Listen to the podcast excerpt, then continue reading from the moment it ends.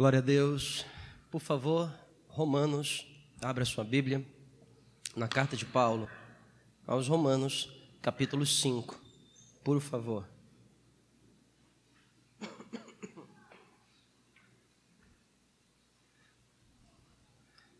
Romanos, capítulo 5.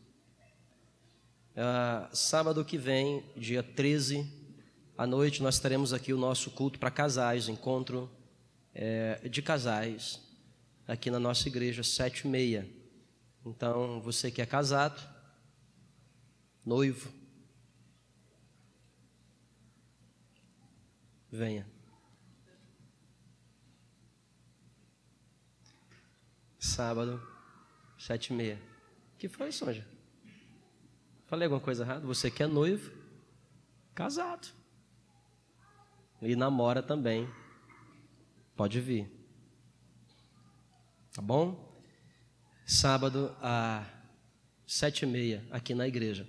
E aí, mais uma vez, o café da manhã para os pais, a partir das oito e meia da manhã, no domingo. Romanos capítulo 5 diz assim: Justificados, pois, mediante a fé, temos paz com Deus, por meio de nosso Senhor Jesus Cristo, por intermédio de quem obtivemos igualmente acesso pela fé à graça que nos, que, a qual estamos firmes. E gloriamo-nos na esperança da glória de Deus, e não somente isto, mas também nos gloriamos nas tribulações. Ué, é isso mesmo? É, e não somente isso, mas também nos gloriamos nas próprias tribulações, sabendo que a tribulação produz perseverança, a perseverança, experiência, a experiência, esperança, e esta última não confunde, porque o amor de Deus é derramado em nosso coração por meio do Espírito Santo que nos fora outorgado. Vamos orar, Pai. Estamos na tua presença, no escuto a tua palavra, o momento que nós paramos para te ouvir. Eu sei que o Senhor fala de múltiplas formas, mas a maior fonte de conhecimento do Senhor é a tua palavra. Então nos ajuda a compreendê-la. Espírito Santo que nos foi otorgado, nos dê aqui o direcionamento, a direção. É a minha oração em nome de Jesus. Amém. Irmãos, eu quero falar hoje sobre tribulação. É, ai, pastor, mas logo hoje é, não é a grande tribulação ainda, não é? Eu quero falar sobre tribulação, saber lidar com tribulação, aprendendo a lidar com as tribulações. Eu julgo ser um tema extremamente importante, porque Jesus disse assim: no mundo tereis o quê? Aflições. Quem nunca passou por um problema, irmão? Quem nunca viveu um grande problema? Problemas fazem parte do cotidiano da vida de um ser humano. Ainda mais se ele é crente, porque quanto mais ele reza, mais assombração aparece. Não é não? Sim ou não? É desse jeito, irmão. É assim que funciona. Tribulação faz parte da nossa vida. Ele nunca nos disse que viveríamos uma vida sem tribulação. Tem até canções, né? Que às vezes a gente canta na igreja. Com Jesus no barco, não vai afundar, não. Afunda, irmão. Afunda. De vez em quando afunda. Ai, pastor! Não, você não vai naufragar, é diferente. Paulo mesmo naufragou três vezes, coitado do Paulo. Né? Ah, pastor, mas como é que é isso? Então nós temos que aprender a lidar com as tribulações da vida. Eu tenho um pouquíssimo tempo aqui, eu escrevi algumas verdades sobre tribulação. primeira delas, a tribulação faz parte do quadrilátero da vida cristã. Do, do que, pastor? Do qual, qual, quê? Do, ó, presta atenção, a vida cristã é feita mais ou menos assim, ó. Você quer esperança? O que é que é esperança? É aquele sentimento, aquela expectativa que criamos em relação às coisas boas que a vida porventura nos oferecerá. Esperança de um mundo melhor, esperança que o meu casamento dê certo, esperança que o meu patrão me dê um aumento, esperança que o cenário político mude, esperança. Toda esperança só é, na verdade, trazida sobre a nossa vida se nós aprendermos a perseverança. Perseverança produz esperança. Gente que não persevera nunca espera algo bom, porque não persevera. E a perseverança, ela é subproduto da experiência. O que é que é experiência? Há coisas na nossa vida que você não aprende na escola, que você não aprende lendo livro, há coisas na sua vida que você não aprende vendo os outros fazer, há coisas na sua vida que alguém pode tentar imprimir em você e não vai dar certo, só você passando para ter experiência. Verdade ou não? Quando eu casei, eu fiz todos os cursos que você podia imaginar, irmão. E eu fiz o do noivo, do noivo que vai, do noivo que vem, e pá, minha irmã e tal. E eu, entendeu? E eu falei, nossa, velho, eu sou doutor em casamentologia. Acabei de inventar. Aí eu casei. No outro dia eu falei, meu pai do céu, cadê a cartilha? não, devolve a minha noiva, cadê? Não é ela, não. Que ela amanheceu, ela não está aqui hoje, vou aproveitar. Descabelado, eu falei, meu pai, que é isso? Cadê a mulher que eu casei? E aí vieram as dificuldades. Certo dia eu resolvi e falei assim: olha, eu tô indo, tô indo. Falei só assim, tô indo, como eu sempre falava lá em casa. Quando eu morava com a mamãe, eu saí de casa, mamãe, tô indo. Aí um dia dessa amanheceu, mãe, tô indo. Ela falou, tá indo para onde? Eu tô indo para onde? Para onde eu sempre vou. Aí então ela fez a, a, a célebre pergunta: para onde tu vai? para onde tu vai, né? Só passando. Você pode fazer o curso que você quiser, só casando. Amém ou não, gente? Esperança é subproduto da perseverança, a perseverança só vem com a experiência. Mas, pastor, o que, é que tem a ver a tribulação com tudo isso? Dá para projetar para mim o versículo? Romanos capítulo 5, verso de número 3.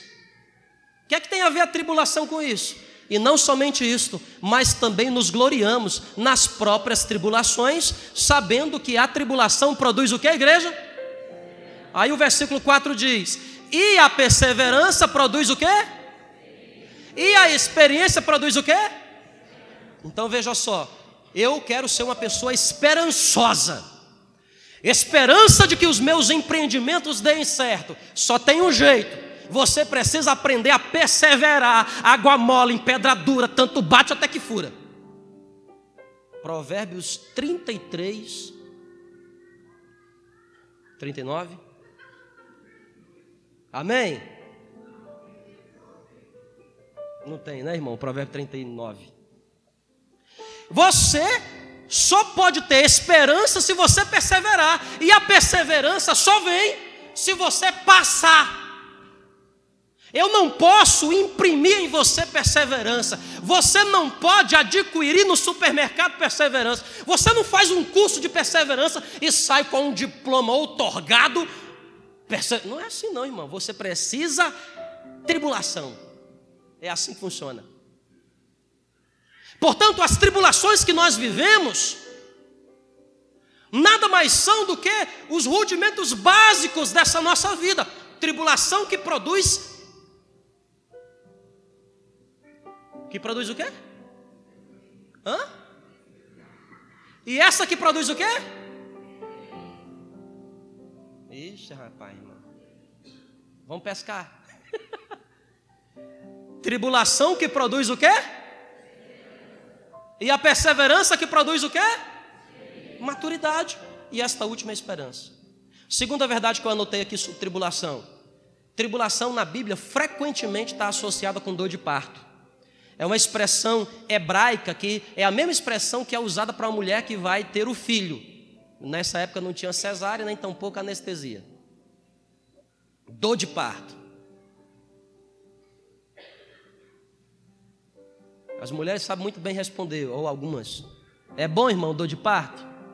A Leidiane, é bom, Leidiane? É bom, Leidiane? Fala para mim, é bom?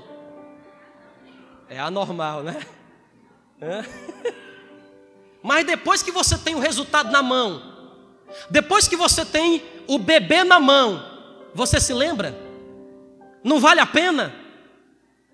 A Bíblia está dizendo para mim e para você que tribulação é semelhante. Ninguém gosta de dor de parto, ninguém gosta de tribulação, mas eu quero chamar a tua atenção porque o resultado dela é bom. Tribulação está associada com dor de parto. Isso significa dizer o quê? Que a tribulação vem, pode durar uma noite, mas a alegria vem pela manhã. Significa dizer que há coisas boas de Deus se aproximando da tua vida. Pastor, eu estou passando por uma tribulação, meu pai. Irmão, eu quero dizer para você: há algo bom de Deus a se manifestar na tua vida nesses dias. É próximo, porque você está passando por tribulação. Eu estou vivendo uma tribulação, irmão, que eu vou te falar, um negócio de ser. Eu vou dizer, a tribulação forte mesmo. Quando tribulação na Bíblia não está associada com dor de parto, está associada com purificação. Está associada com o que, igreja? purificação. Sabe por quê? Em grego, a expressão que se usa para tribulação é pressão. Quando nós estamos passando por uma tribulação, nós aqui sabemos da pressão. Pressão, irmão. É pressão no trabalho, pressão em casa, pressão nos relacionamentos, pressão do banco, do cheque, da conta, do dia, do mês, do ano. Pressão. Tribulação é sinônimo de pressão. Há uma, uma palavra que se usa no original que é tiflis, pressão. Está falando sobre estreito. É o mesmo processo que o rim utiliza para purificar o sangue. Você sabe como é que funciona o rim, né? O teu sangue corre aí nas tuas artérias, nas tuas veias, vai bater lá no rim. Aí quando entra lá no rim, vai funilando, vai funilando. Os alvéolos, umas unhas bem pequenininhas. Sabe o que acontece lá? Como é que o sangue é purificado? Ele sai pelos poros daqueles minúsculos vasos, em alta pressão. A coisa na nossa vida, irmão, que Deus só pode trabalhar no meio da pressão. Só pode nos purificar no meio da pressão. Na Bíblia, tribulação, quando não está associada a dor de parto, portanto, algo sobrenatural, algo bom que Deus vai fazer em mim, ela está associada com purificação, que também é bom. Quem pode dar um glória a Deus? Agora deixa eu chamar a tua atenção aqui, ó, presta atenção. Quarta e última informação que eu quero trazer aqui nessa introdução. Quarta e última. Não confunda tribulação com maldição. Você pode repetir? É uma coisa, uma coisa é uma coisa. E outra coisa é o quê? Você vem para cá para ouvir isso, irmão. E volta todo domingo. É, eu vou falar, hein? Uma coisa é uma coisa. ah, Jesus. Não confunda tribulação. Pastor, não estou entendendo nada. Presta atenção aqui, ó. Maldição. O que é que é maldição? Resultado do pecado. Resultado do erro. Deus disse assim, ó. Não coma daquela árvore que está no centro do jardim. A abençoada comeu e ainda deu para o abençoado os dois foram amaldiçoados. Maldita é a terra por tua causa. Presta atenção. Há coisas na sua vida que não adianta você dizer assim: ai meu pai do céu, essa tribulação é para o meu bem, é dor de parto. É não, é maldição, porque tu está fazendo coisa errada. Então não vem usar a palavra que eu estou pregando aqui para tu. Pra... Entendeu? Está entendendo o que eu estou querendo dizer? O cara é casado. Aí ele tem um relacionamento extraconjugal. Aí a mulher descobre, ele diz: Que tribulação. Não é tribulação, não, irmão, isso é maldição. Você está entendendo, crente? Quem está entendendo, diga amém. Você faz uma compra, uma compra além daquilo que tu pode pagar. Chega o dia do pagamento, tu não tem o dinheiro, tu diz: Eita capeta do inferno!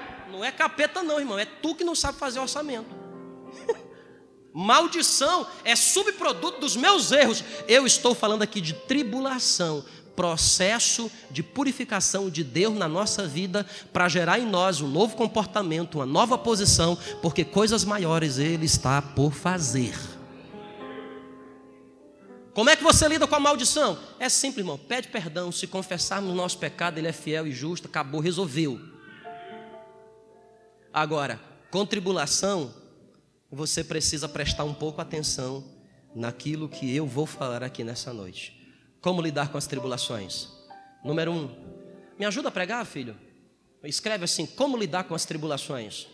Número um, como lidar com as tribulações? Primeiro, desenvolva resiliência. Escreve essa palavra, resiliência. Ixi, agora te peguei, hein, velho? Agora te peguei. resiliência. Pastor, não é com Z não, tá? É com S.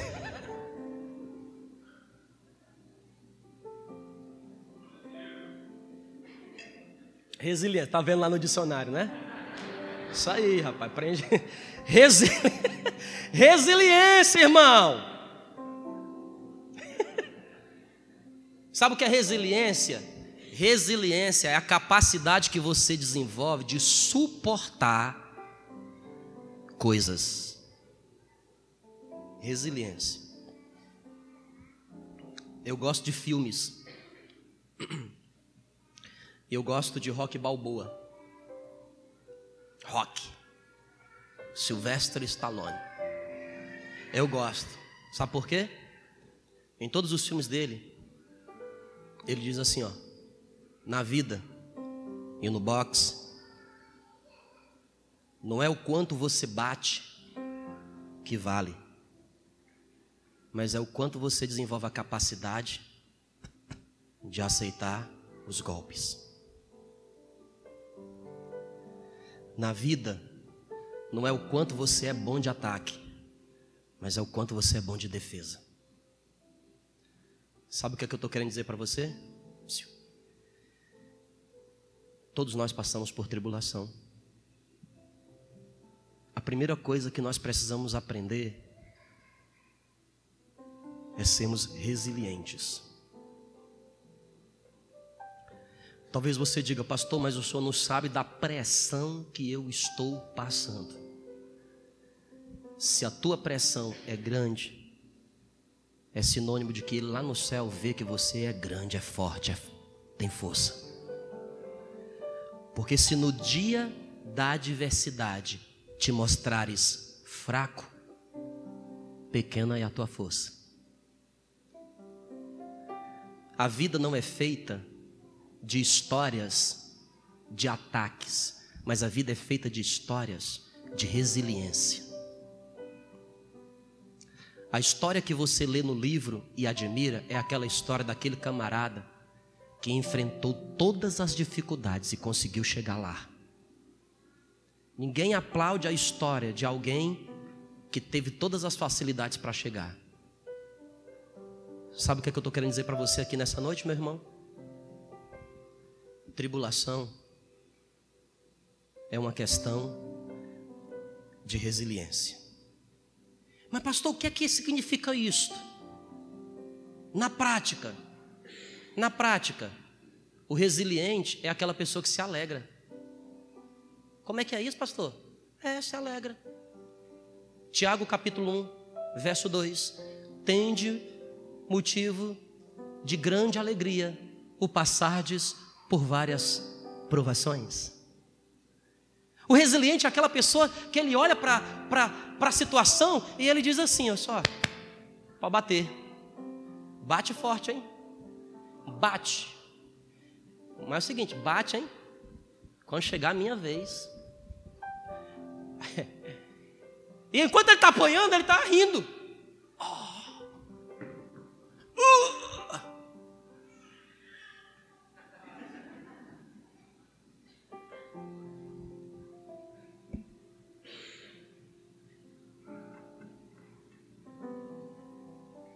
Quem está entendendo pode dar um glória a Deus? O que é que é resiliência? É ânimo diante da tribulação. Vamos ler só um versículo que eu separei aqui, ó. João 16, 33. Evangelho de João 16, 33. Capítulo de João 16, versículo que eu quero ler aqui é o 33. Estas coisas vos tenho dito para que tenhais paz. No mundo passareis por aflição, mas tende o quê? Bom ânimo, eu venci o mundo. Seja resiliente, meu irmão. O cara que é resiliente, ele não fica, ele não fica, sabe, se lamentando. Ai, meu Deus do céu, a grama do vizinho é mais verde. É porque eu nasci, é, é, tinha que ser, só acontece comigo. Só é comigo mesmo. Isso não é gente resiliente. Gente resiliente é o seguinte, como é que é? Estou preso, Glória a Deus. Tá difícil? Glória a Deus. O gigante é, é alto? Glória a Deus. Minha muralha é grande? Glória a Deus, porque no dia em que eu transpola, todos verão o poder de Deus na minha vida. Resiliente. É o cara animado. Resiliente é o cara animado para frente. É uma pessoa cheia de esperança.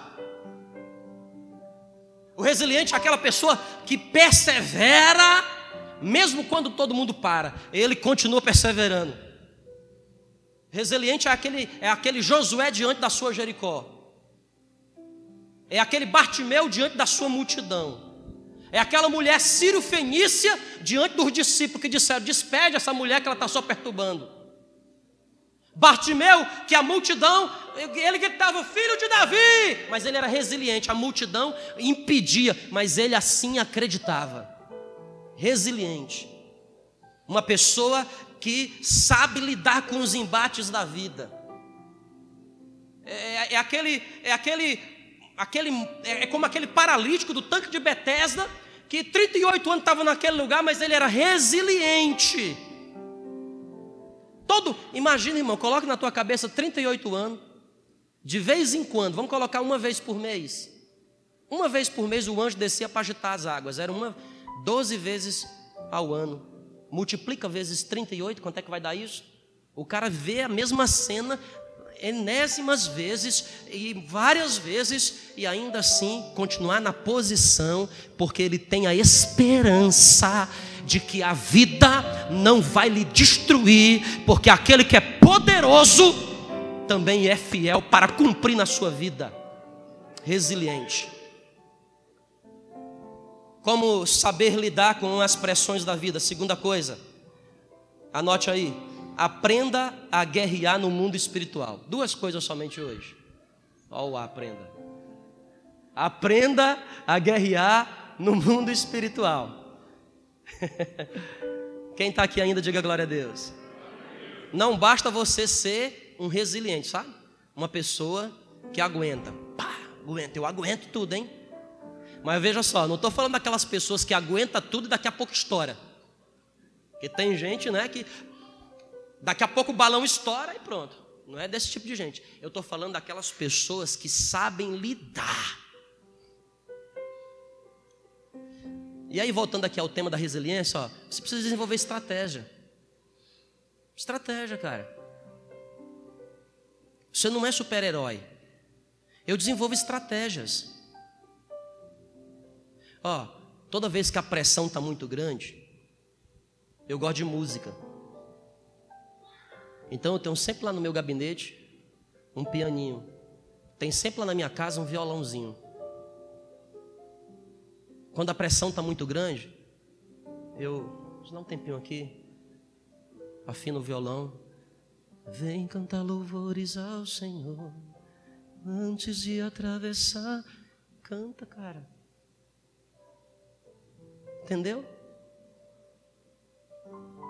Ó, oh, quando a pressão está, você precisa desenvolver mecanismo, porque senão você vai conflitar dentro do teu relacionamento.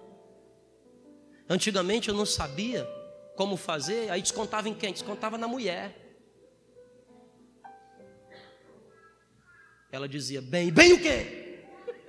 O cara estava estressado no limite, porque a pressão é grande. Você quer ver um negócio que funciona comigo? Pega a bicicleta. Só eu vou dar uma voltinha de bicicleta.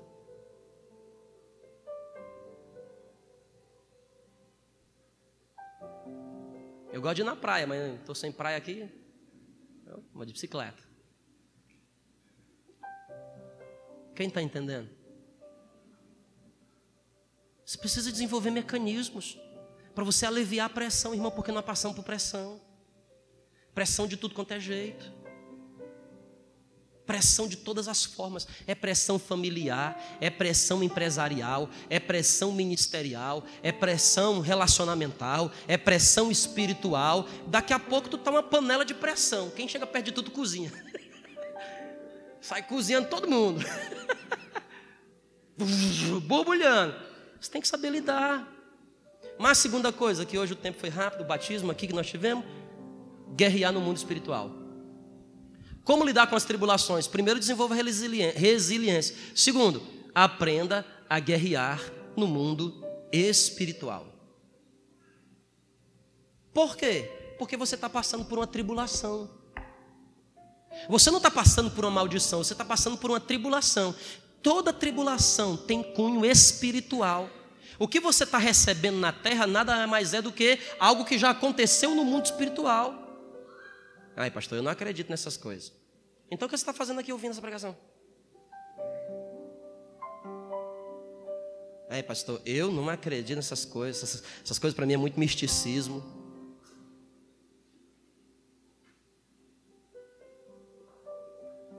Mas se você der um pouquinho de atenção, um pouquinho de atenção, você vai perceber que o mundo espiritual é real. Está aqui. E você precisa aprender a guerrear lá. E como é que eu guerreio lá, pastor? Vou comprar um 38, vou para guerra. Vou comprar uma peixeira do Ceará, vou para guerra. Vou comprar uma espada de samurai, zorro. Não é, irmão, com essas armas. Você precisa usar armas espirituais. Vou te dar três hoje aqui. Primeiro, jejum. Como é que você quer vencer a tribulação sendo jejuma, crente? Aí, pastor, é que eu não consigo jejuar, sabe? Olha, quando eu faço jejum, dá uma fome. É óbvio, tu tá sem comer. Vai dar fome mesmo, velho. Aí o que é que você faz? Não come. Não come, não, irmão. Espera.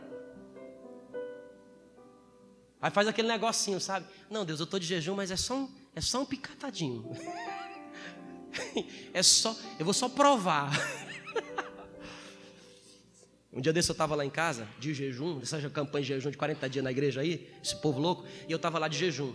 Aí a minha filha mais velha, a Sara, falou assim: Papai, faz risoto. Eu faço um risoto lá em casa, irmão, que eu vou te falar, hein? Nossa, só a Sara come. e aí ela estava com fome, eu fui fazer. O que é que é o risoto? É que eu inventei, irmão. É arroz com ovo. E uns pedacinhos de tomate, entendeu? E pá, risoto é sempre assim. Me dá um risoto, é o arroz de ontem que o cara misturou hoje. Aí eu, e aí eu fui fazer arrozinho fresco. Eu estava com 18 horas, irmão, sem comer. Só arroz, água e sal, só isso. Começou aquele negócio a ferver. Blu, blu, blu, Aí o capeta, irmão, apareceu bem aqui do meu lado. Compre batom. Eu falei, não compro. Olha como nós somos safados, irmão. Nós somos safados. Começa por mim. Se eu sou assim, imagina essa igreja. Aí o que foi que eu fiz? Mas Deus, eu estou fazendo comida para minha filha. Olha, mas a gente acha desculpa para todo tipo de pecado, né? É uma comidinha para minha filha, eu vou só provar para saber se o arroz chegou no ponto. Olha que pastor safado, irmão. E eu provei, e eu provei, irmão. Aí depois a Kelly chegou mesmo na hora, porque nessa hora tua mulher chega mesmo na hora. Eita, o que, é que você está fazendo? Ela chega na hora, irmão. Estava lá para dentro, ela não chega para fazer o arroz, mas na hora ela chega, eita, eu vi. Eu, tu viu? O que tu viu? Tu, tu não está de jejum? Eu falei, menina, eu estou só provando para saber se o arroz está no ponto. Irmão, pecador, vou falar, o cara que é bom de pecado, irmão, ele, ele é bom mesmo. Eu vou te falar, velho, eu sou bom nesse negócio. Aí ela falou assim, mas tu pega com a unha. Aí o, pecador, mas isso é anti-higiênico? Você quer comer? Ai, ai, ai, irmão. Jejum, irmão. Você está com fome? É, é isso mesmo. Entendeu? Quem está entendendo, diga amém. Ah, vou dar uma dica pessoal. Está com fome? É essa hora aí que você tem que buscar Deus. Aí, irmão, eu vou orar um pouquinho. A pressão está grande, aí você não pode andar de bicicleta, porque você já está com fome. Sem glicose no sangue, vai andar de bicicleta, tu desmaia. Aí vai dizer, é o diabo, não é o diabo não, é tu que não foi inteligente. Aí tu pega o violão, essa hora tu pegar o violão. Vai cantar um louvor, vai, vai orar um pouco. Eu não sei quantos aqui já tiveram essa experiência. Às vezes ali você começa a se derramar na presença de Deus. E você chora na presença de Deus. E você sai daquele lugar. Você não se lembra de mais nada. É aquela tua fome que tanto te corruía. Não existe mais. E chega até a hora de você comer. E você fica assim: não quero nem comer. Faça jejum. Agora presta atenção aqui, ó. O jejum é qualquer tipo, qualquer coisa. Que, qual é o objetivo do jejum? É você tirar coisas que alimentam a tua carne, o teu eu, alimenta o teu egoísmo. Teu egoísmo. Tira coisas que alimentam o teu eu, a tua carne, que o objetivo do jejum é matar a tua carne. Guerra espiritual. Ora, irmão. Aprende a orar. Para de ficar fazendo essas oraçãozinhas que você, a gente às vezes faz.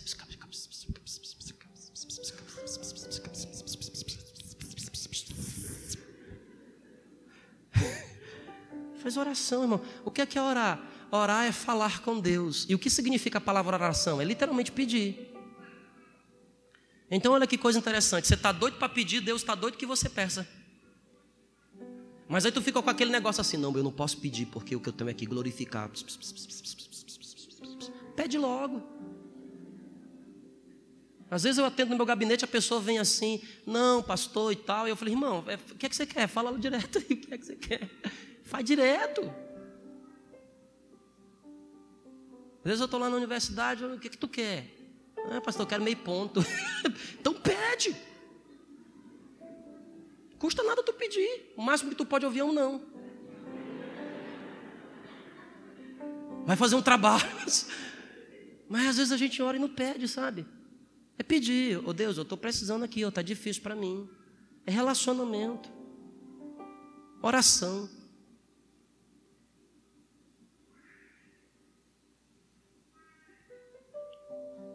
Armas espirituais: oração, jejum, e anotei uma última aqui para a gente terminar. É praticar a fé. Praticar a fé. Pratique a fé que você tem. Às vezes você é um gigante da fé, mas você não coloca ela em prática. Você tem uma fé borbulhante dentro de você, mas você não a coloca em prática. Deixa eu te contar aqui uma história rapidamente para finalizar. O ano passado, foi o, acho que foi o ano atrasado. Nós estávamos ainda naquele prédio da Pedro Rodrigues. E nós estávamos fazendo uma campanha aqui na igreja. E era a campanha da família. Não sei quantos lembram, colocava o nome e uma vez por semana, acho que faz uns dois ou três anos já aqui na igreja, e a gente ficava orando pelo familiar. E aí, irmão, eu, era uma campanha, e aí começou a aparecer gente na igreja, pastor, meu marido, minha mulher, meu filho. E começou, eu, oh, Deus, louvado seja teu nome. Uma vez eu estava em casa preparando o sermão para vir na quarta-feira, o Espírito Santo falou assim para mim: disse, Olha, você tem fé e profetiza e ora para que os irmãos, as mães, os tios do, das pessoas, das ovelhas que você pastoreia, elas se convertam. Mas você tem orado pela sua mãe? Aí eu logo respondi para o Espírito Santo, que ele perguntou, eu respondi. Eu falei: Isso eu oro sim, mas eu não tenho muita fé não.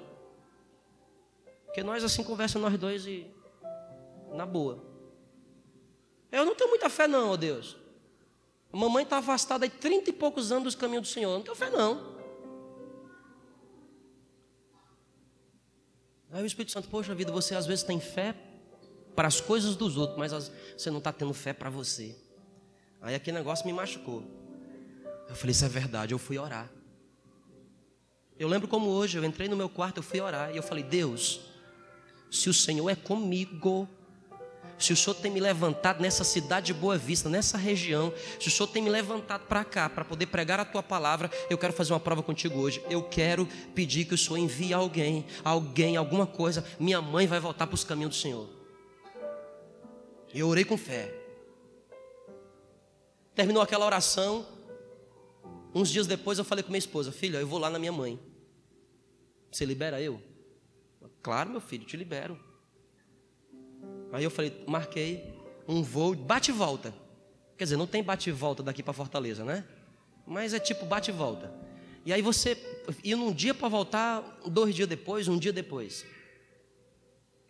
Desci no aeroporto, aluguei um carro, Fui fazer uma surpresa para minha mãe. Quase matava ela do coração. Lá no Bom Jardim. Eita, cheguei. Primeira pergunta que a mamãe fala: Menino, o que tu está fazendo aqui? Cadê as meninas? Olha, senhor, cadê as meninas? Eu venho aqui para ver a senhora. Para falar do amor de Deus para a senhora. Você pergunta: cadê as netas? Está tudo bem com elas. Aí a segunda coisa que ela me disse: Meu filho, você não sabe o que aconteceu. Eu disse: Não sei, mãe.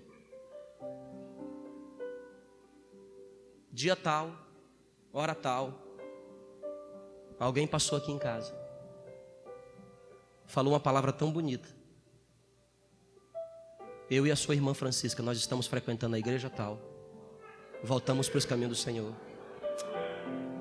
Caí no chão, irmão. Eu chorava que nem uma criança. Coloque em prática a sua fé. Está passando por uma tribulação? Eu quero te estimular hoje a colocar em prática a sua fé, porque eu garanto para você, você vai passar por essa situação hoje. Mas para isso você precisa aguentar firme. Não seja dos fracos, seja dos fortes. Para isso você precisa aprender a orar, jejuar e colocar em prática a sua fé. Vamos ficar de pé em nome de Jesus?